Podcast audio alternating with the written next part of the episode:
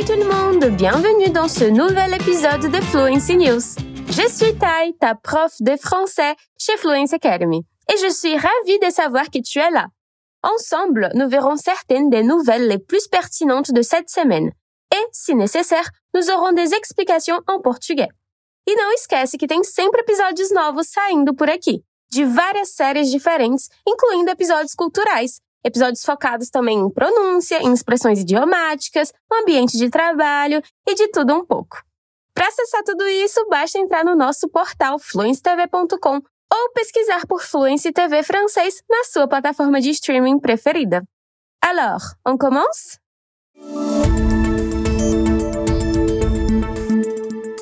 Você já sentiu vontade de sumir? Quem nunca teve aqueles momentos dramáticos na adolescência imaginando, né? O que será que aconteceria se eu sumisse por uns dias? Quem que sentiria minha falta? E será que essa foi a fantasia que se realizou na nossa primeira história do dia? Escuta só. Chérie Papini, une résidente de l'État de Californie, a été portée disparue en 2016. Ou du moins, c'est ce que les autorités pensaient.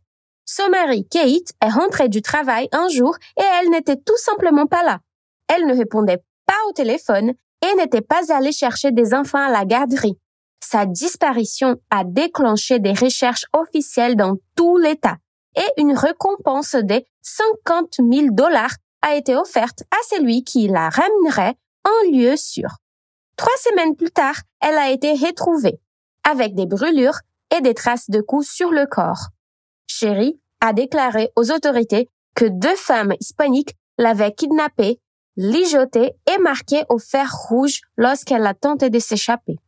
L'histoire a fait la une des journaux du monde entier et les enquêteurs se sont efforcés de retrouver les deux kidnappeurs de Sherry pendant les quatre années où elle a raconté cette histoire. Des milliers de dollars ont été consacrés à l'affaire jusqu'à ce que la police teste enfin l'ADN du sang qui se trouvait sur sa chemise le jour où elle est rentrée chez elle et découvre qu'il appartenait à son ex-petite amie, avec qui elle était restée pendant les trois semaines. Lorsqu'elle a été confrontée aux preuves, Chérie a avoué le canulat et a fini par dire qu'elle avait menti aux forces de l'ordre et à ses proches, afin de recevoir des allocations suite à son prétendu stress post-traumatique dû à l'enlèvement a déclaré le ministère de la Justice. Madame Papini a été arrêtée en mars de cette année et son procès s'est achevé cette semaine avec une peine de 18 mois de prison, suivie de 36 mois de surveillance et d'une amende de 310 000 dollars.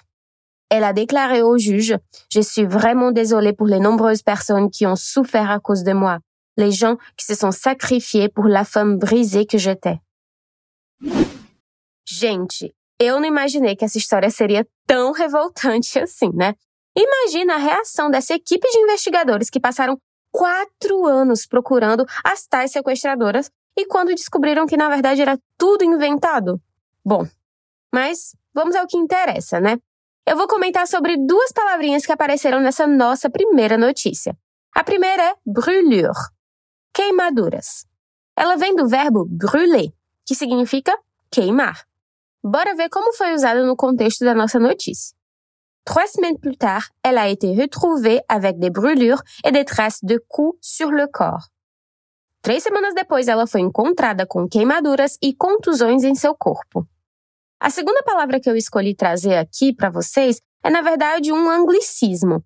Uma palavra que vem da língua inglesa. Kidnap. Quer dizer sequestrada. E no francês, vem do verbo emprestado do inglês, como eu falei antes, kidnapper, sequestrar. Repara na frase da notícia. Chéri a déclaré aux autorités que deux femmes hispaniques l'avaient kidnappé. Chéri disse às autoridades que duas mulheres hispânicas a haviam sequestrado.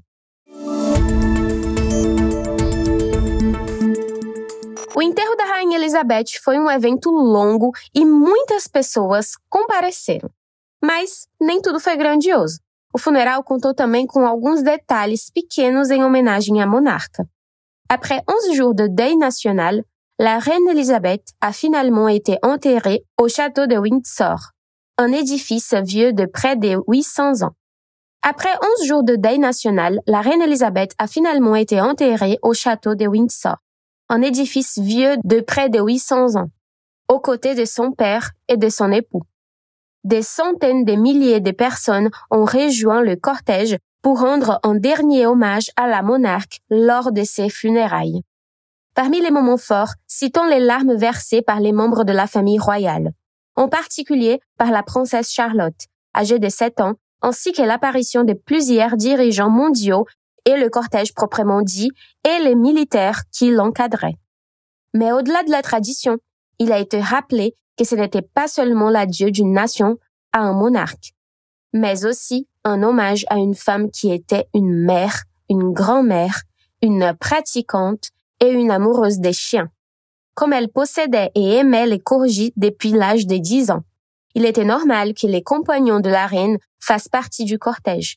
Et deux de ces corgis, Muick et Sandy, étaient présents au château. L'autre passion de la reine Elisabeth était des chevaux, avec lesquels elle a toujours aimé passer du temps, ce qui a fait de son poney Emma un invité de marque. La dernière reine était également présente à travers les bijoux. Kate Middleton portant son collier de perles et Meghan Markle les boucles d'oreilles en perles qu'elle avait reçues d'Elisabeth en cadeau de mariage. Un autre fait particulier est que la reine avait un joueur de cornemuse personnel qui jouait devant sa fenêtre pendant 15 minutes chaque jour et qui a joué lors des funérailles à la demande personnelle de la monarque. Et, bien sûr, sa chanson préférée. Zélor d'Isma a fait partie de l'événement, chanté par les 2000 personnes présentes. Você gostaria que seu bichinho de fosse ao seu funeral? Pensamento me dá aperto no coração. Mas, ok, né? Vamos para a dica.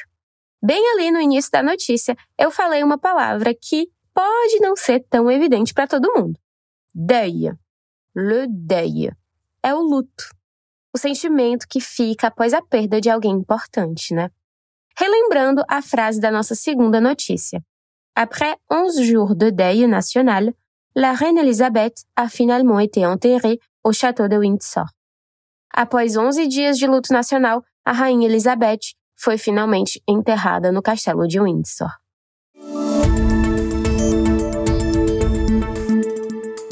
Agora vamos mudar de assunto, né? Você conhece alguém que é fã de Maroon 5? Com certeza sim. Então já manda essa notícia para essa pessoa ficar chocada junto com você. Bora lá. Une mannequin a utilisé TikTok pour rendre publique sa relation avec le chanteur de Maroon 5, Adam Levine. Adam est marié à sa femme Beatty Prislow, qui est un modèle Victoria Secret depuis 2014 et le couple a récemment annoncé qu'il attendait son troisième enfant. Et, étrangement, c'est la raison pour laquelle le mannequin Sumner Stroh s'est exprimé sur TikTok au sujet de cette liaison. Sumner a posté une vidéo avec des captures d'écran d'Adam lui demandant s'il pouvait donner son nom à son bébé, au cas où ce dernier serait une fille. Et la légende de la vidéo avec la phrase embarrassé d'avoir été impliqué avec un homme avec ce manque total de remords et de respect. La publication est maintenant proche de la barre des 20 millions de vues. Elle a ensuite déclaré que la liaison a eu lieu il y a quelques temps, mais qu'il est revenu dans sa vie avec ce message. Les chanteurs a répondu aux allégations en déclarant J'ai manqué de discernement en parlant à quelqu'un d'autre que ma femme, de quelque manière que ce soit pour flirter, je n'ai pas eu de liaison. Néanmoins, j'ai franchi la ligne pendant une période regrettable de ma vie. Il a poursuivi en disant que sa famille est la chose la plus importante dans sa vie et qu'il est prêt à assumer la responsabilité de ses actes et à s'en sortir avec sa femme.